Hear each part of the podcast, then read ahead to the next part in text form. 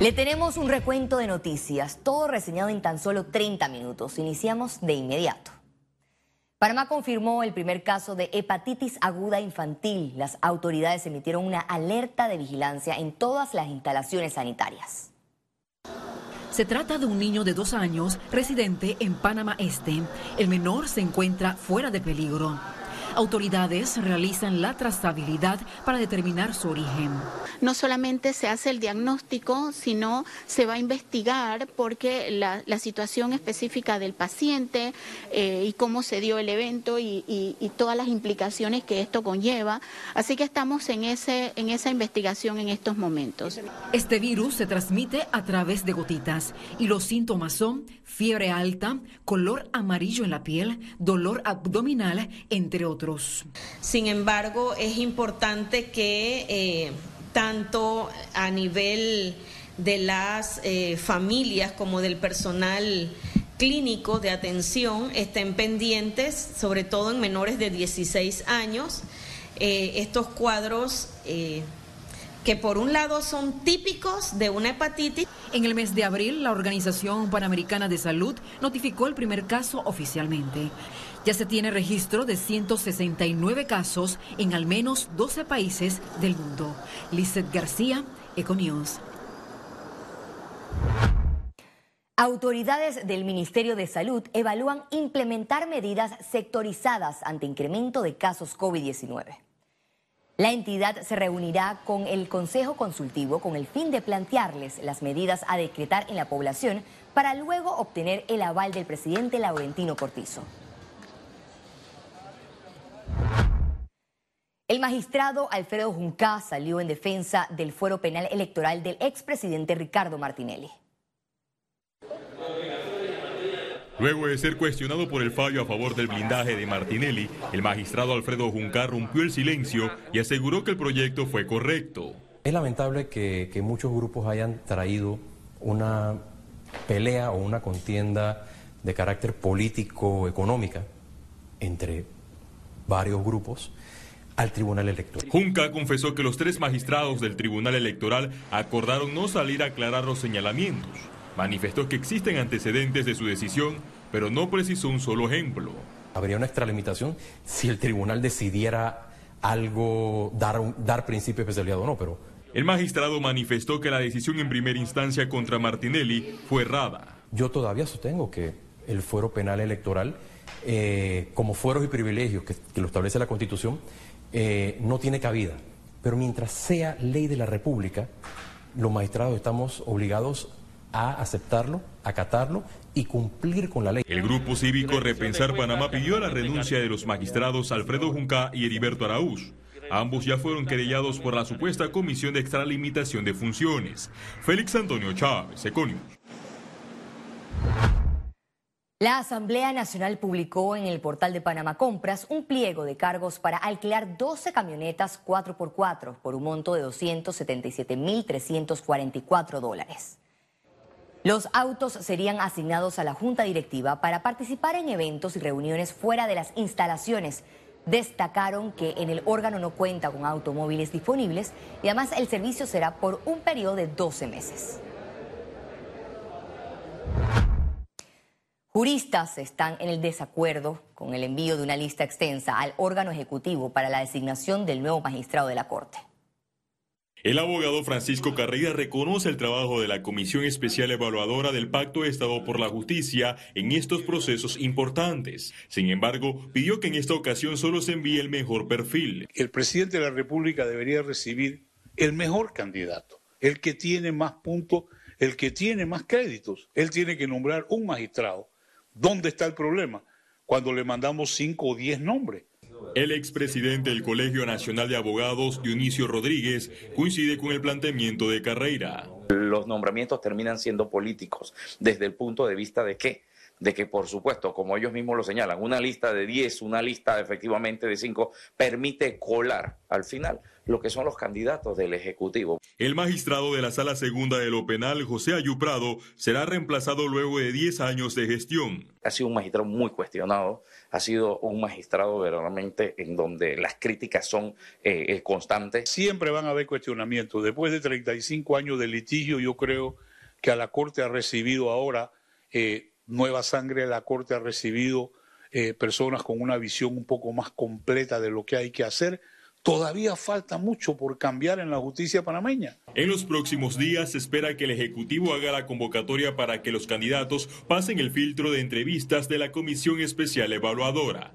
Félix Antonio Chávez, Egonius.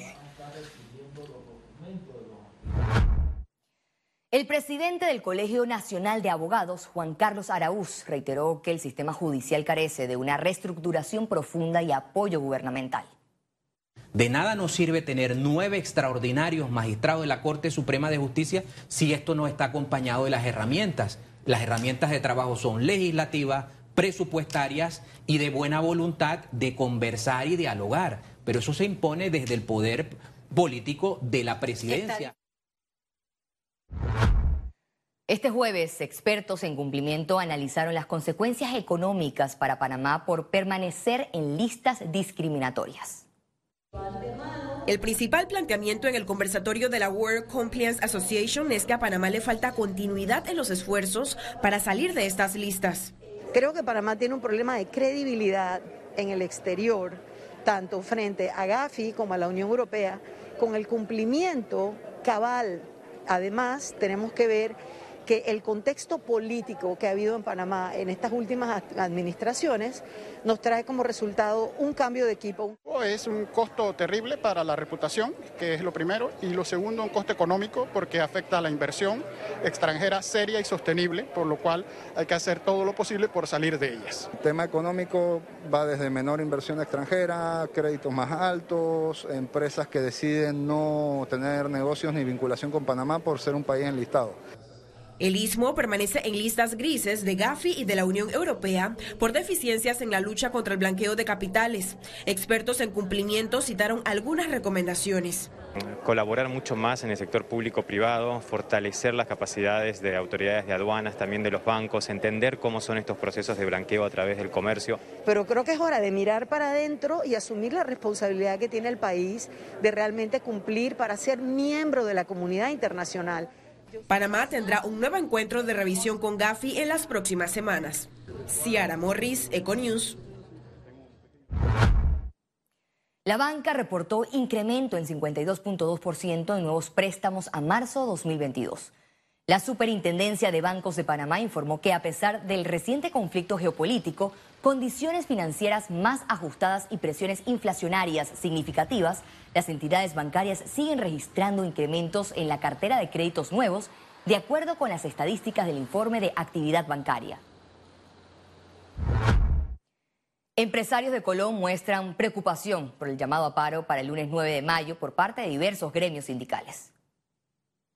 Tenemos Muchos otros como una desaceleración económica, una renovación urbana que fue mal planificada y organizada. Tenemos el, eh, el alza del combustible que ha encarecido el alto costo de la vida. También tenemos una alta tasa de desempleo en Colón. En Colón tenemos una tasa de desempleo de 20 a 30%.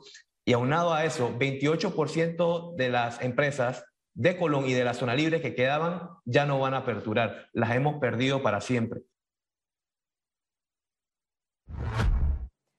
La ACEP ve con satisfacción la experiencia del primer simulacro de apagón analógico.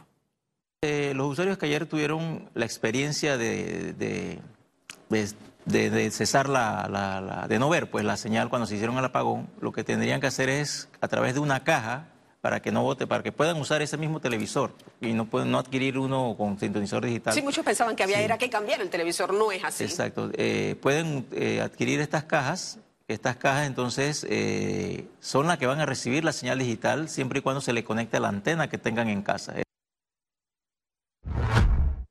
La empresa nacional de autopistas prevé proyectos por 300 millones de dólares para los próximos dos años. Esta información se la compartió la empresa a la Junta Directiva de la Cámara Panameña de la Construcción como oportunidades de inversión en la red de proyectos a licitarse en los próximos dos años. Comprenden principalmente la actualización del sistema de peaje y la construcción de conexiones viales e infraestructura. Los analistas financieros intentan ir un paso más adelante en cuanto a las proyecciones económicas, pero este ejercicio no es tan fácil y presenta muchas variables. Para explicar esto y más, tenemos a nuestro economista Carlos Araúz. Adelante, Carlos. Gracias, Valeria. Leer autores como Taleb, Versky y Kahneman puede ser una aventura desesperante. Después de estar programados para pensar de cierta manera, anticipando comportamientos que supuestamente deben ser lógicos, pues autores como estos presenta un caudal de evidencia que nos lleva a cuestionar casi, casi todo lo que sabíamos o creíamos saber sobre el comportamiento humano. Esto de predecir variables económicas es un ejercicio altamente complejo con fluctuaciones en ciertas áreas casi indescifrables. ¿Por qué la pobreza es tan difícil de erradicar, especialmente en un país rico, supuestamente como el nuestro, si tenemos todo para hacerlo? Los economistas y analistas financieros creemos poder predecir el futuro a través del diseño de estrategias que solo descansan en nuestra arrogante confianza y poca humildad. Las lecciones de la pandemia o de cómo se eligen atletas en una lotería son potentes. El mundo es muchas veces tanto más complejo de lo que quisiéramos admitir. El mismo Paul Krugman, ganador del Nobel de Economía, lo ha dicho una y otra vez con referencia al mercado de valores. Muchas veces los grandes analistas están simplemente adivinando. Hemos visto acciones en el manejo de la dolorosa pandemia que han descansado en el criterio muchas veces no sustentado por la ciencia, es decir, actuando en base a poca información veraz o comprobada. El Banco Mundial ha replanteado sus proyecciones para el crecimiento económico de Panamá por tercera vez en los últimos 12 meses, ahora diciendo que estará en el orden del 7,5%. Para nada estamos implicando que el Banco Mundial no sabe lo que hace. Lo único que queremos apuntar es hacia una realidad. Los seres humanos tendemos a creernos nuestras poderosas habilidades para predecir eventos y simplemente, sin una cuota de humildad, estas proyecciones son ejercicios destinados a fracasar. Vuelvo contigo, Valeria. Muchas gracias, Carlos. Interesante análisis, datos que muchas veces desconocemos y que son vitales para entender la economía de nuestro país.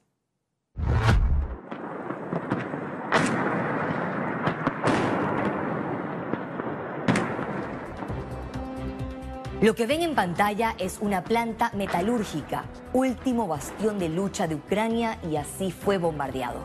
Rusia tomó el control con fuego. Los detalles al regreso en Internacionales.